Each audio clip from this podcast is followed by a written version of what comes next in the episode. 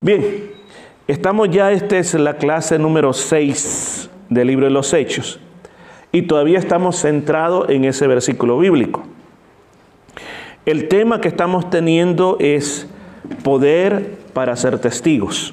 La semana pasada no lo terminamos. Y comenzamos a hablar de esa palabra que muchas veces la hemos usado, la cantamos, hay coritos que hablan del poder de Dios, hay muchos himnos que hablan del poder de Dios. Y se recuerda que la palabra poder en la lengua original es dunamis.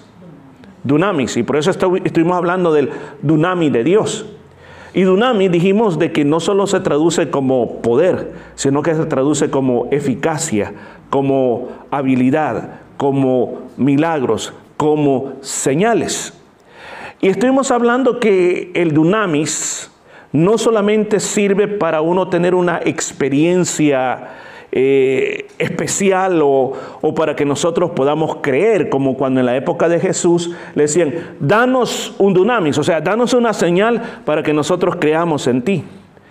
El dunamis tiene algo más que eso, sino algo que nosotros hemos venido viendo que el dunami de Dios nos ayuda a muchas cosas. Y lo último que estuvimos hablando la semana pasada es que el dunami nos ayuda a nosotros a tener esperanza, a mantenernos en la esperanza. Eh, también este, el permanecer en el Señor es gracias a ese dunamis, a ese poder de Dios.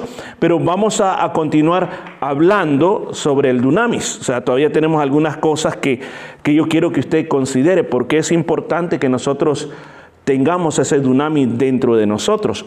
Fíjese esto, cuando nosotros hablamos de lo que es la iglesia, la iglesia, y póngame atención en esto, si usted está pensando en pupusas, en arepas, lo va a malinterpretar. Porque lo que quiero decir es que la iglesia no es el reino de Dios, pero la iglesia es parte del reino de Dios. En otras palabras, lo que estoy diciendo es de que solamente el reino de Dios se establece en la iglesia cuando la iglesia hace la voluntad de Dios. Si la iglesia no hace la voluntad de Dios, deja ser el reino de Dios. Y se convierte en otra cosa, pero no se convierte en el reino de Dios. Entonces, por lo tanto, si nosotros decimos, que queremos vivir en el reino de Dios como iglesia, ser parte del reino de Dios, porque aquí es donde hago la aclaración. La iglesia es parte del reino de Dios. Amén. La iglesia es parte del reino de Dios. Ahora, una iglesia, algo normal dentro de una iglesia es que la iglesia tiene que vivir en el dunamis. Ahora, debemos establecer un balance, porque mire lo que dice 1 Corintios 4:20. Porque el reino de Dios no consiste en palabras, sino en dunamis, sino en poder. Entonces, ¿qué quiere decir esto? Que donde está el reino de Dios, tiene que haber poder. Ahora, ¿cómo interpretamos nosotros cuando yo les dijera, hermanos, descríbame por favor cómo es una iglesia con dunamis, cómo es una iglesia con poder? Yo creo que lo primero que traeríamos a nuestra mente son milagros. Traeríamos a nuestra mente reacciones sobrenaturales que el Espíritu Santo nos puede hacer sentir a nosotros. Hermanos, si nosotros nos centráramos solo en eso, no le haríamos justicia a lo que significa la palabra, dunamis. Porque el dunamis no solo se vive dentro de la iglesia, sino que se vive fuera de la iglesia. Porque el dunamis a mí me da la habilidad, me da la capacidad, a mí me fuerza para poder hacer el trabajo de la obra de Dios. Recuerdo haber leído esta semana una historia en un libro. Había en Estados Unidos un gran avivamiento, creo que le llamaban el segundo despertar que hubo, el primer despertar, no recuerdo exactamente y los hermanos, como no habían iglesias lo suficientemente grandes para que cupiese todo el pueblo, hacían las reuniones al aire libre. Y como era demasiada la gente y no habían todavía sistemas como estos de sonido, estamos hablando de los 1700 y principios los 1800, Imagínense el problema de predicarle a tres mil, a cinco mil personas. Entonces lo que hacían los hermanos era que se hacían grupos y habían diferentes pastores predicando en diferentes lugares. Y para orar habían grupos y estaban orando. Entonces dice que había un grupo que estaba orando y de repente llegó un judío.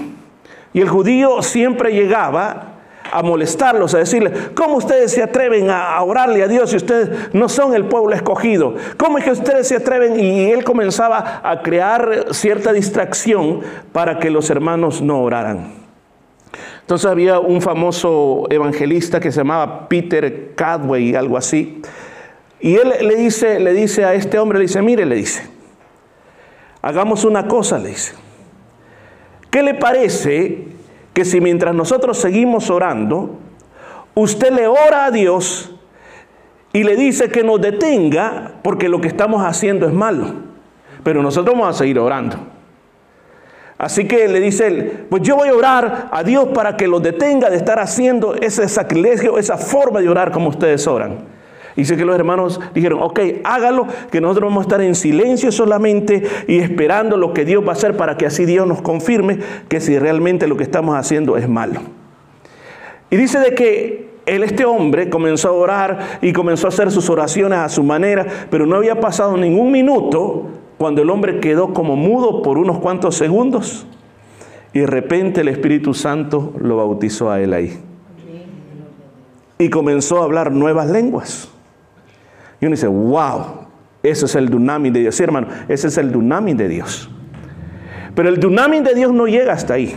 El dunami de Dios sigue cuando nosotros vamos a nuestra casa, sigue cuando nosotros estamos en la calle. El dunami de Dios sigue, escúcheme bien, como el apóstol Pablo dijo, todo lo puedo en Cristo que me fortalece. Esa capacidad, esa capacidad que va más allá de mis habilidades naturales, ¿de dónde viene? Del dunami de Dios. Ahora recuerde esto, nosotros no podemos tener dunamis o poder si no tenemos el Espíritu Santo de Dios. Si el Espíritu Santo vive en nosotros, entonces ahí el Señor te va a ayudar. ¿De qué otra manera te ayuda el dunamis? Es rico y es maravilloso y es poderoso. Y yo quiero ver el dunamis de Dios en la iglesia, cuando le adoramos, cuando se predica, cuando oramos por los enfermos, cuando cantamos. Yo quiero ver el dunamis de Dios. Pero también quiero verlo en mi vida personal. ¿Por qué? Porque yo tengo muchas debilidades y yo sé que también usted tiene un montón de debilidades. Tenemos una forma de pensar a veces no tan buena. No me diga que no, porque todos tenemos el mismo problema.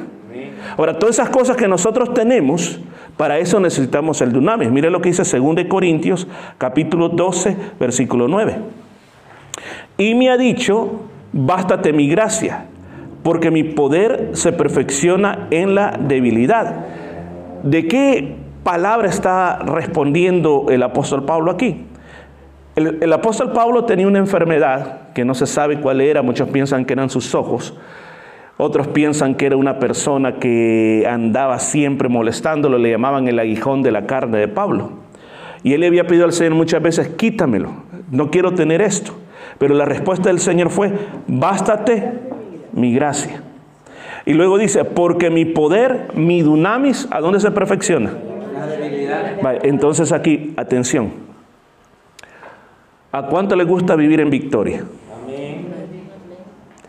Pero fíjese que vivir en la victoria a veces no es bueno. ¿Cuánto le gusta vivir en la derrota? ¿Verdad que a nadie? Pero ¿sabes que le quiero decir algo? Hay personas que se ponen como objetivo decir, tengo que ir al monte Everest y conquistar el pico más alto del mundo.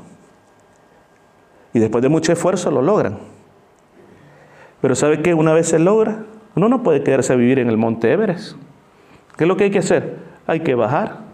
Lo único que supiste es que un día estuviste ahí. Nada más. Hermano, las victorias de la vida sí son. Cosas que nosotros hemos logrado. Yo personalmente como pastor hay cosas que yo he logrado, pero yo no me he quedado ahí. Ahora yo veo para atrás y digo, oh, qué bonita experiencia. Y así le va a pasar a usted muchas cosas de la vida. Oh, qué bonita experiencia.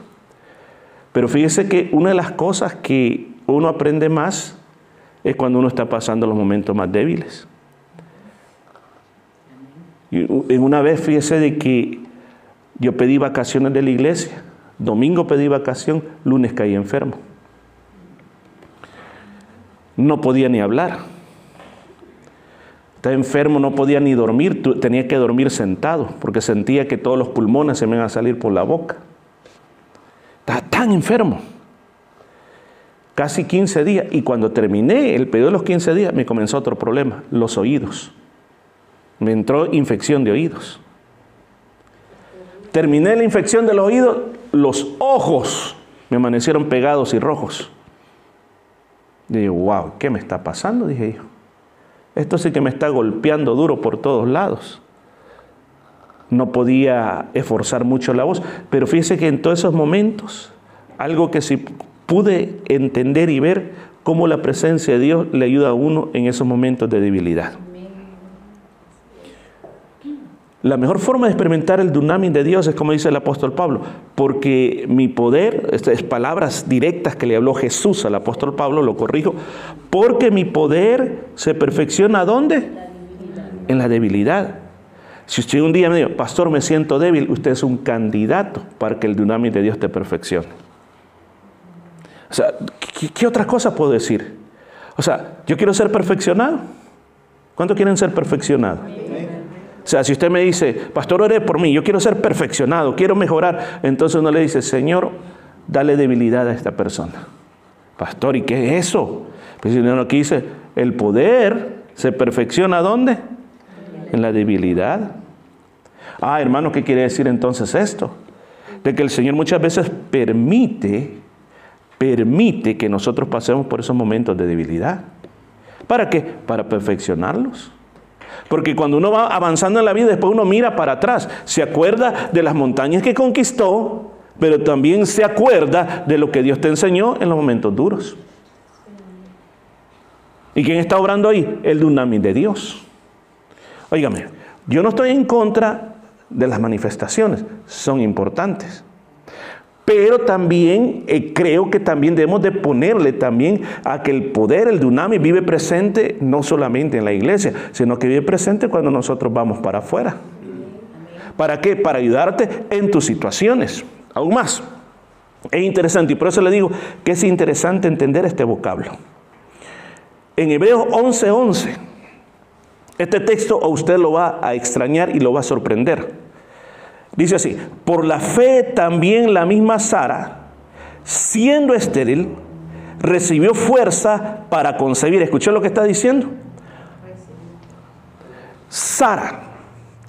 Sara cuando ella quedó embarazada, andaba ya casi por los 90 años. Y dice, y la otra cosa es, siendo estéril, escuche, siendo estéril, recibió fuerzas para concebir, o sea, para quedar embarazada. Dio a luz aún fuera del tiempo de la edad porque creyó que era Fel quien lo había prometido. Ahora, recibió fuerza. Si uno va a ver la palabra original, ¿sabe qué dice? Recibió dunamis. Si lo podría decir de otra manera, diría, por la fe también la misma Sara, siendo estéril, recibió dunamis para concebir. ¿Por qué concibió? Por el poder de Dios. Porque no era lógico. ¿Qué quiere decir esto para nosotros, iglesia? Que nosotros, los cristianos, los hijos de Dios, no operamos a la misma altura de la dimensión de la tierra o de la dimensión de la, de la carne de otras personas. Nosotros operamos en la dimensión del dunamis de Dios. Pastor, ¿qué quiere decir con esto? Porque ¿sabe qué? Porque muchos de nosotros hemos logrado cosas que humanamente nosotros no pudiéramos haberlas hecho. No hay explicación. Yo no sé si a usted le ha pasado. Pero en mi vida hay muchas cosas que yo no me las puedo explicar cómo pasaron, por qué pasaron, de qué manera pasaron. Yo digo, Señor, ¿cómo fue eso? La radio para mí era algo imposible. Cuando yo me senté y me pusieron ante esos controles y aprueba esto, entonces va a haber programa de radio. Yo decía, esto está imposible. Pero lo logramos. Lo logramos por el dunami de Dios. Cuando entramos a cuarentena, ¿usted cree que yo tenía capacidad para trabajar con videos, para producir programas online? No tenía ni la menor idea. El domingo se cerró todo, miércoles ya estaba transmitiendo. ¿Cómo hice? Porque soy inteligente. No, yo no soy inteligente. Y a mí por poco me expulsan de la escuela. ¿Qué es eso? El dunami de Dios. El dunami de Dios te capacita. Recuerdo cuando a mí me invitaron a predicar en inglés. Hermano, yo no sé si usted me ha oído hablar inglés. Pero yo estuve, gracias hermana, gracias, gracias por el apoyo. Pero es increíble, es increíble, es increíble que durante seis meses estuve predicando en inglés todos los domingos. Y lo que yo miraba, y Daisy estaba presente ahí, lo que yo miraba era cómo la palabra de Dios estaba impactando a la gente. Y a veces le decía a Daisy, ¿sabes qué? En la mañana me pusieron más atención que en la tarde. Era increíble, era increíble. Y entonces le digo al hermano que me grababa los mensajes, ¿puedo tener una copia del mensaje? Pues hermano, cuando yo me di el inglesazo que estaba hablando ahí, de verdad que yo, yo ¿cómo, ¿cómo es que me entiende? Ah, la hermana vino una vez también, se acuerda, usted estuvo presente un día. Y uno dice, ¿cómo es posible? Y hoy digo, ¿cómo fue posible? Hoy digo, ¿cómo fue posible? El dunami de Dios. Hermanos, ustedes pueden llegar a lugares mucho más lejos si confían más en el dunami de Dios que en su intelecto natural. Por eso el Señor le dijo, nada le va a ser imposible a ustedes. Ay, pastor, pero es que yo ya tengo 80 años. No importa, tú tienes el dunami de Dios. Pastor, es que yo soy inmigrante en una tierra que yo no hablo el idioma. No importa, tú tienes el dunami de Dios en tu vida. Siempre debe recordarlo que la iglesia tiene el dunami de Dios. Oh, que somos aquí una iglesia de migrantes. Eh, eh, olvídese de eso. ¿Tenemos el dunami de Dios? Esa es la gran pregunta. ¿Lo tenemos o no lo tenemos? Ahora, ¿cuál es la garantía? Hasta que venga el Espíritu Santo. Porque mire cómo dice el texto. Pero recibiréis poder o recibiréis dunamis. ¿Qué más dice? O sea, hay una condición. Cuando venga el Espíritu Santo. ¿Qué es lo que el Señor estaba diciendo? ¿Cuál es el requisito para tener dunamis? Si no haces esto, no tienes dunamis. Si no haces eso, ¿qué es lo que necesitamos? El bautismo en el Espíritu Santo. Hechos 1.5 dice, porque Juan ciertamente bautizó con agua, mas vosotros seréis bautizados con el Espíritu Santo dentro de no muchos días. ¿Qué significa la palabra bautizar? Literalmente. ¿Quién sabe qué significa la palabra bautizar literalmente? No que me digan qué es bautizar, no, ¿qué significa la palabra bautizar literalmente? Es sumergirse completamente. Imagínese que usted tiene un vaso lleno de agua y usted mete el dedo. Usted sumergió el dedo. Otra forma de decirlo sería bautizar es sumergir. Entonces yo podría ser el ser sumergido en el Espíritu Santo, el ser cubierto en el Espíritu Santo. Hermano, yo quiero decirle esto. El día que usted recibió a Cristo Jesús como Salvador personal, el día que nuestro Cristo entró a su corazón, le salvó, el día que usted experimentó el nuevo nacimiento, ese día usted fue sellado con el Espíritu Santo. ¿Qué significa un sello? Según la palabra de Dios, un sello significa símbolo de pertenencia. O sea, algo que ha sido sellado, nosotros vemos muchos ejemplos en la Biblia, que el Señor dice que tenía 144 mil sellados en el libro de Apocalipsis. ¿Qué significaba ese sello? Que esos 144 mil le pertenecían a Jesucristo. Ahora, el sello del Espíritu Santo, el Señor te da la identidad, la identidad en la cual Él dice, esta persona es mía, esta persona yo ya la compré con mi sangre, ahora le pongo el símbolo, así como nosotros a veces a los cuadernos de la escuela le podíamos, este cuaderno pertenece a fulano de tal, ahora veo que hasta los lapicitos de los niños les ponen hasta nombre para que no se, se vayan a confundir, entonces le ponen un sello, ¿a quién le pertenece? Entonces el Espíritu Santo, oígame esto, el Espíritu Santo comienza a hacer una obra santificadora en nosotros. Escuche esto, la santificación quiere decir que el Señor te va sacando toda la basura, todo lo que no sirve, día a día. La santificación es progresiva. Tú no eres santo de la noche para la mañana. Y cuando digo santo, no me estoy refiriendo a, aquellos que están detrás de una vitrina en una iglesia y que la gente les va a pedir. La Biblia dice que santo son aquellos que han sido separados para Dios. Todo aquel que se apartó del pecado y la sangre de Cristo lo santificó, se convierte en santo. ¿Cuántos santos hay aquí? Amén. O sea que podría decirle San Leonardo. Ay, no, que no, si la Biblia dice que porque Él fue lavado con la sangre del Cordero bendito de Dios, Él es santo. Y usted también es santo, pero no en su complexión total. Porque ¿cuándo vamos a lograr graduarnos de la escuela de la santidad? Hasta que nos muramos. Ya, ya, sí vamos a ser santos en plenitud, pero aquí Estamos en el proceso. Entramos al proceso de la santificación. Ahora, pastor, ¿por qué dijo todo esto? Porque viene la segunda cosa, la cual es ser sumergido en el Espíritu Santo. Y esa es la experiencia que Jesús le decía a los discípulos.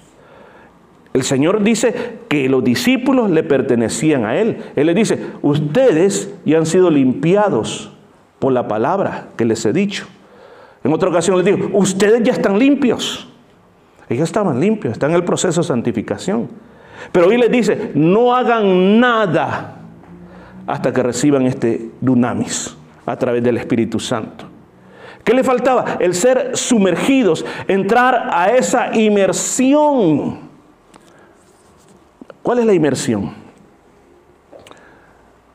Todo cristiano tiene que caminar con identidad, pero tiene que tener poder para vivir la vida cristiana. Yo no podría estar haciendo lo que hoy hago si no fuera por el poder de Dios. Pero ¿quién fue el que generó? ¿Qué fue ese catalista dentro de mí? El Espíritu Santo. Yo tuve que tener un día en mi vida en que tuve que tener un encuentro especial con el Espíritu Santo. El Espíritu Santo llenó todo mi ser, me sumergió en él me transformó en otra persona. Si nosotros viajáramos en el tiempo y fuéramos allá por 1975, 78, quizás 80, quizás ustedes, muchos de ustedes que ya no habían nacido, especialmente hermano Chiroy que ya no había nacido. Pero viajemos a la iglesia donde yo me congregaba. Usted llega y ve a los hermanos platicando y ahí usted va a encontrar un niño morenito, calladito, sentado en una esquina que no le hablaba a nadie. Creído no, no era creído. Era una persona introvertida, tranquilito. Nunca nadie se imaginaba qué iba a pasar conmigo. Amén. Parece que mi esposa me tuvo que enamorar a mí porque... para eso sí era león. No, yo quiero decirle, jamás pensé yo que le podía servir a Dios. Jamás. Habían otros jóvenes, eh, por ejemplo como el hermano Oscar, que era extrovertido, que era parte del grupo, que andaba en todo, que predicaba, cantaba, tocaba la batería, hacía de todo, hacía. Pero un día, escucha esto, el Espíritu Santo me hizo sentir en mi corazón, hey, yo necesito servirle a Dios, pero con la capacidad que yo tengo creo que nunca lo voy a hacer. Pero un día en la iglesia se hablaba de esto, del bautismo en el Espíritu Santo, de la inmersión, el sumergirse en el Espíritu Santo. Y dije, yo lo quiero. Y recuerdo que los jóvenes mayores oraron por mí y recuerdo que literalmente, esta es mi experiencia, literalmente yo sentí que como que me conectaron unos cables de 3.000 o 4.000 voltios de electricidad. Sentí algo tan tremendo que lo único que en ese momento mi respuesta emocional fue adorar a Dios por más de una hora. No paraba, aleluya, aleluya, aleluya, ahí arrodillado. Había, había pasado cinco minutos, pero había pasado más de una hora. Ahora, ¿y qué tiene? ¿Fue una emoción? No fue una emoción, porque a partir de ese momento comenzó en mí un celo muy grande por Dios. Yo quería predicar, yo quería cantar, yo quería tocar la guitarra, yo quería ir a evangelizar, donde quiera que iban los jóvenes, yo quería ir, donde quiera que iban los hermanos, yo quería ir, yo casi ya no pasaba en la casa, porque donde andaba la actividad de la iglesia, ahí estaba yo. O sea, yo, créame que, que dentro de mi vida de infancia casi no vi televisión, porque nunca estaba en la casa. Los domingos desde la mañana me iba para la iglesia, terminaba la escuela dominical, eh, almorzábamos ahí, vendían una comidita en la iglesia y después nos íbamos, le llamamos los campos blancos de escuela dominical, lejos a predicar, a, ir a hacer clases con los niños y después regresamos a la iglesia para el culto de, las 6 de la tarde. Había cenas barato, eh, con 30 centavos en aquella época uno podía comer algo, algo, algo sencillo. Y recuerdo de que comíamos y, y después el culto de la noche, o sea, salí desde la mañana y rezaba hasta la noche. ¿Cansado? No, contento por haber estado en las cosas de Dios. ¿Y quién producía ese querer y hacer? El Espíritu Santo. Hermanos, ¿por qué muchas veces hay apatía en nosotros?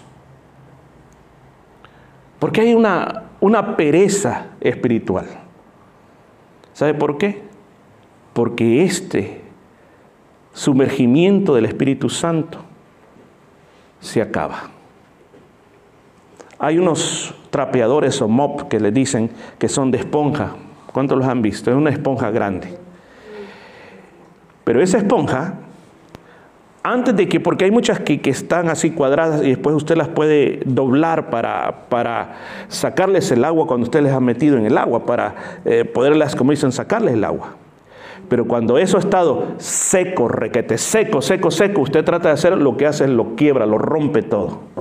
¿Por qué? Porque está seco. Cuando uno está seco de ese bautismo de Dios, uno no puede funcionar. Uno mira que todo es malo. O sea, en el sentido de que vamos a la iglesia, no, yo no tengo tiempo. Eh, vamos a predicar, no, menos. Leemos la Biblia, ¿sabes qué? Cada vez que leo la Biblia me da sueño. Vamos a orar, es que, es que cada vez que oro me da sueño. Hermanos, el Espíritu Santo algo que hace es que nos dirige hacia Dios. Y nosotros hacemos las cosas no porque estamos obligados, sino porque tenemos hambre de Dios. Mire qué importante Juan 16, 13 dice, pero cuando venga el Espíritu de verdad, Él os guiará toda verdad, porque no hablará por su propia cuenta, sino que hablará todo lo que oyere y os hará saber todas las cosas que habrán de venir. ¿Cuándo hace? Cuando uno es sumergido en el Espíritu Santo. Si no nos sumergimos, no vamos a poder conocer la verdad, no vamos a poder hablar lo que tenemos que hablar. Piense, ejemplos, le pongo ejemplos. Pedro, la noche que el Señor fue arrestado, ¿qué hizo? Agarró una espada y le cortó la oreja a alguien. O sea, Pedro estaba dispuesto. Amén. Una ocasión yo trabajaba de contador y nos eh, teníamos que sacar una remesa millonaria de como de un millón de dólares de un banco a otro banco. Y recuerdo que nos, dieron una pistola para protegernos. Y yo le decía al otro amigo, vos puedes usarla, sí, yo la puedo usar. Y, si nos asaltan, vos la usarías. Ah, yo no, yo, yo ahí dejo todo y salgo corriendo. Yo sé que hay personas que tienen armas, pero la tienen solo para decir que tienen armas. Pero hay personas que no piensan dos veces y solo disparan y después preguntan qué era. Pedro era de esos que dispararía y después preguntaba, ah, yo pensé que era alguna mosca. Pero imagínense cómo fue de tremendo. Que cuando él recibió el bautismo en el Espíritu Santo, fue sumergido en el Espíritu Santo, Pedro cambió. Pedro siempre hablaba de más y se metía problemas por lo que hablaba. Pero cuando el Espíritu Santo vino sobre él, él comenzó a hablar la palabra de Dios. Y él fue el primero que trajo miles de almas al reino de Dios. Había en la Biblia se menciona a los hermanos Buanerges. ¿Sabe qué quiere decir Buanerges? Los hijos del trueno. ¿Quiénes saben quién eran? Bueno, aquí estamos aprendiendo, pero les estoy haciendo estas preguntas. ¿Saben quién era? Juan y quién más? Santiago, los hijos de Zebedeo, Juan y Santiago. ¿Cómo se llaman ellos? Los o los los guanerges. Ahora, ¿por qué les dijeron así? Porque mire, ellos llegaron a Samaria a predicar y cuando llegan a predicar a Samaria los samaritanos no querían recibir a Jesús. Y entonces le dicen, maestro, ¿por qué no hacemos una oracióncita aquí para que caiga fuego del cielo y mate a todos estos samaritanos? El Señor le dijo, ay, ustedes no saben de qué espíritu son Juan, que era uno de los guanerjes, y usted va a leer las cartas de él después, dice, hijitos, ámense los unos a los otros. Dios es amor. ¿Quién lo transformó? Yo a veces me pregunto, yo me he hecho esta pregunta, y no sé si usted se la ha hecho. Si no fuera por el, que el Espíritu Santo me ha sumergido en él, yo no sé quién fuera. Ya no estaría vivo.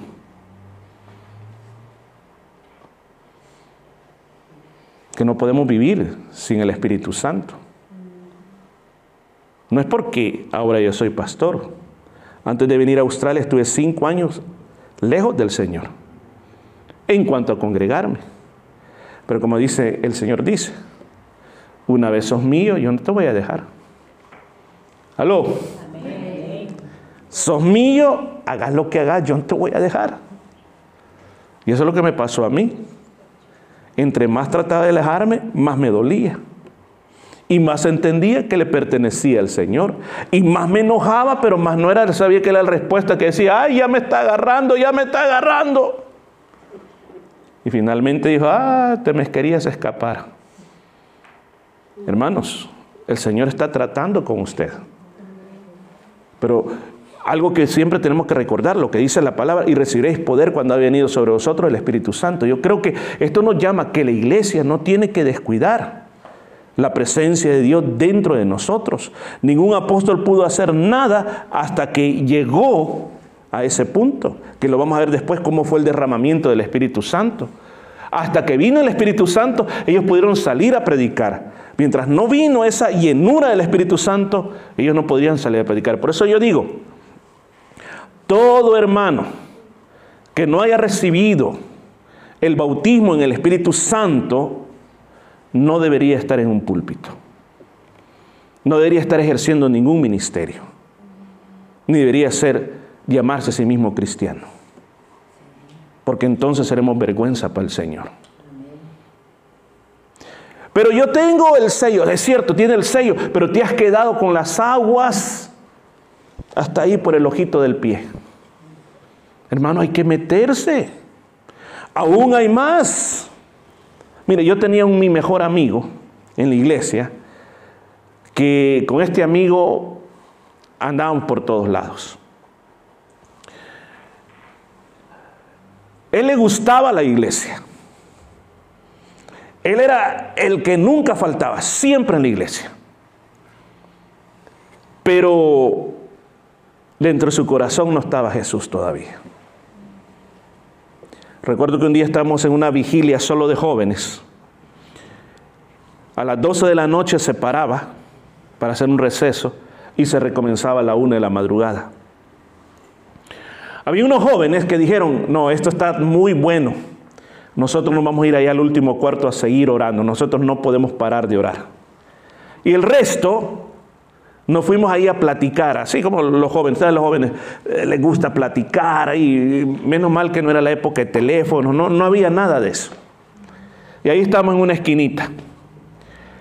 Cuando de repente el líder de los jóvenes sale de aquella habitación, pero empapado de la presencia del Espíritu Santo y sale con aquel fuego de Dios y se va directamente a mi amigo y le llama el nombre y le dice, el Señor hoy te va a llenar con el Espíritu Santo y tu vida va a cambiar.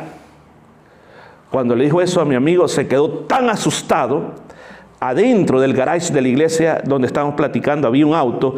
Él abrió la puerta del auto cerró la puerta y vino el líder de los jóvenes, llegó a la ventana y le dijo, no te escapes, este es tu día. Y el otro, no, comenzó a subir el vidrio, no, no, no. Y subió y se quedó ahí adentro.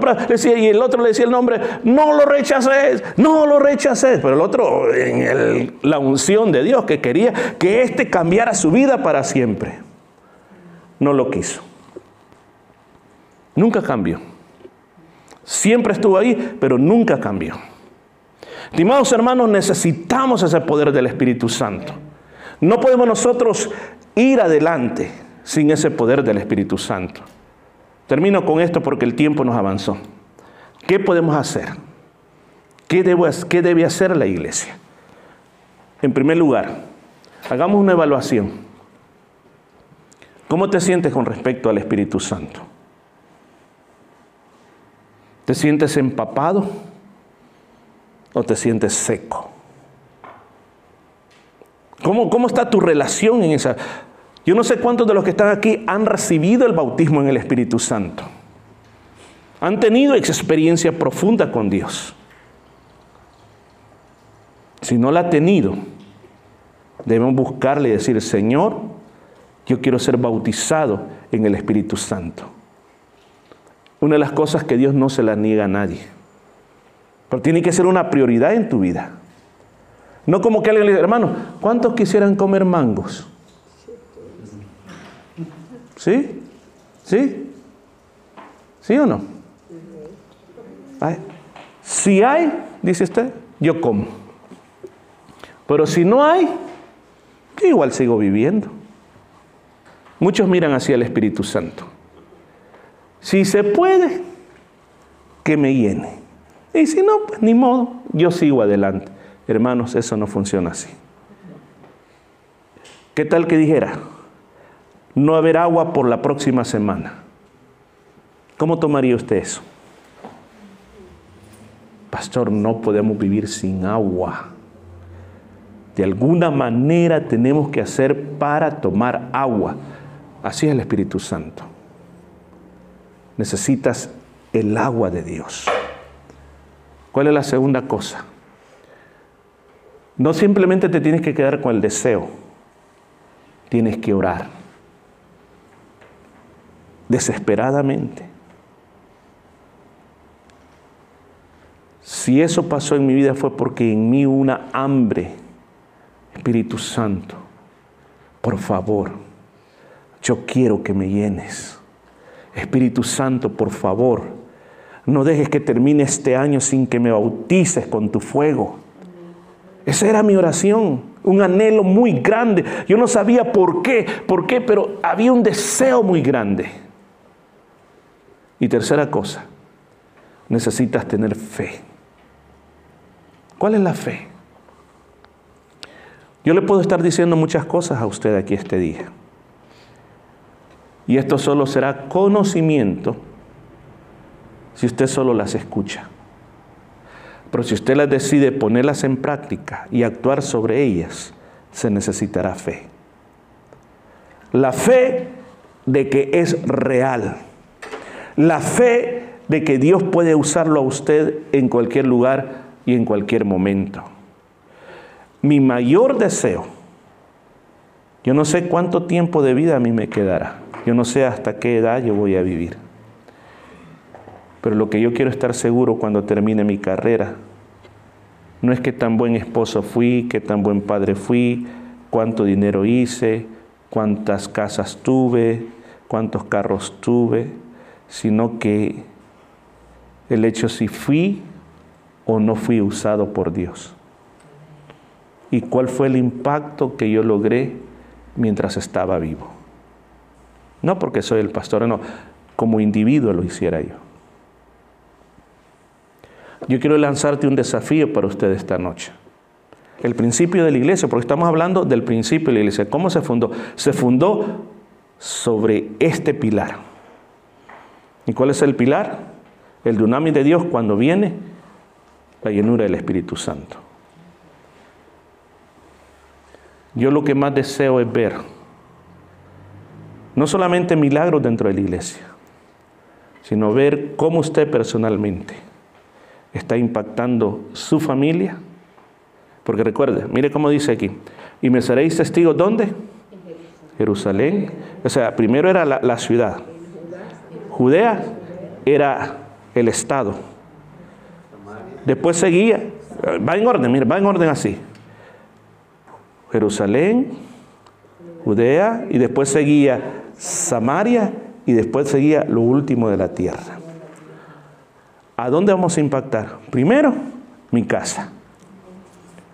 Su casa es su Jerusalén. No trate de ganar lo último de la tierra si no logra Jerusalén primero. No póngase de pie y ayúdeme. No trate de lograr más si nosotros no hacemos nuestro Jerusalén. ¿A dónde es el siguiente, el siguiente nivel, hermanos? Siguiente nivel es la iglesia. Somos familias, iglesia. En la iglesia necesitamos movernos con el poder de Dios. Y tercer lugar, ¿cuál es el último de la tierra? La comunidad. Su trabajo, su centro de estudio, todo el resto de lo que usted hace. Por favor, no haga nada en su propia capacidad. ¿Me están escuchando?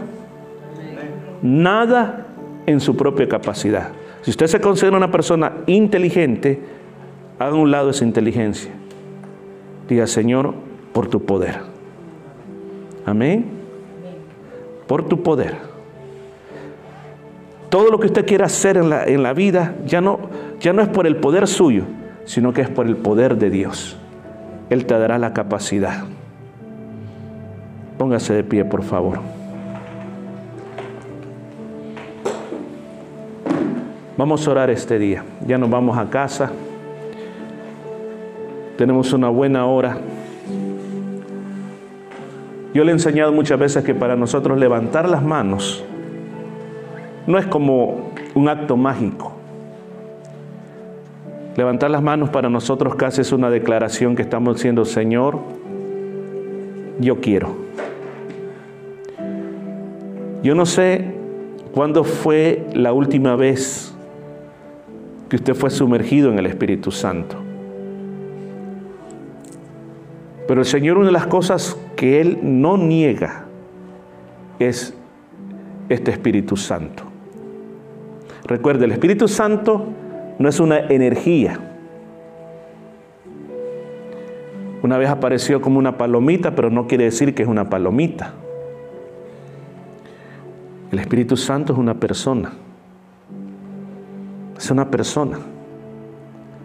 Es Dios mismo. Cuando decimos que nos envuelva lo que está diciendo, que es como que venga y te abrace y te penetre adentro de todo tu ser. Y cuando eso está, tu forma de pensar va a ser diferente.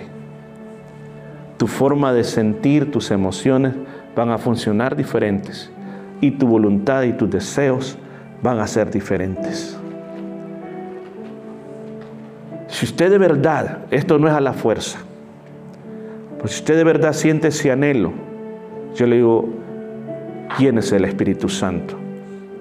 Y especialmente yo a la gente joven, a los jovencitos que están aquí, yo les pido, llénense del Espíritu Santo. Si hay algo que yo no me arrepiento en la vida es que de muy jovencito yo le pedí al Señor que me llenara y valió la pena, porque desde entonces el Espíritu Santo nunca me ha dejado. Aunque yo he sido rebelde, aunque yo me he querido apartar, pero el Espíritu Santo siempre ha estado ahí para hacerme sentir, vos no perteneces a esto, vos no sos de esto, vos tenés otro llamado. Si usted es su deseo, levante tu mano, levanta tu mano, levanta tu mano y vamos a orar, Señor. Mira estas manos levantadas que son una señal, como cuando alguien va pasando repartiendo algo y uno levanta las manos para que, acuérdese de mí, a mí, yo quiero, yo quiero. Esta noche hemos hablado del dunamis, hemos hablado de la sumersión o la inmersión en el Espíritu Santo, la importancia. Señor, nosotros creemos en el bautismo del Espíritu Santo. Tal, Señor, como tu palabra fue dicha en tu palabra, que dice, vosotros seréis bautizados con el Espíritu Santo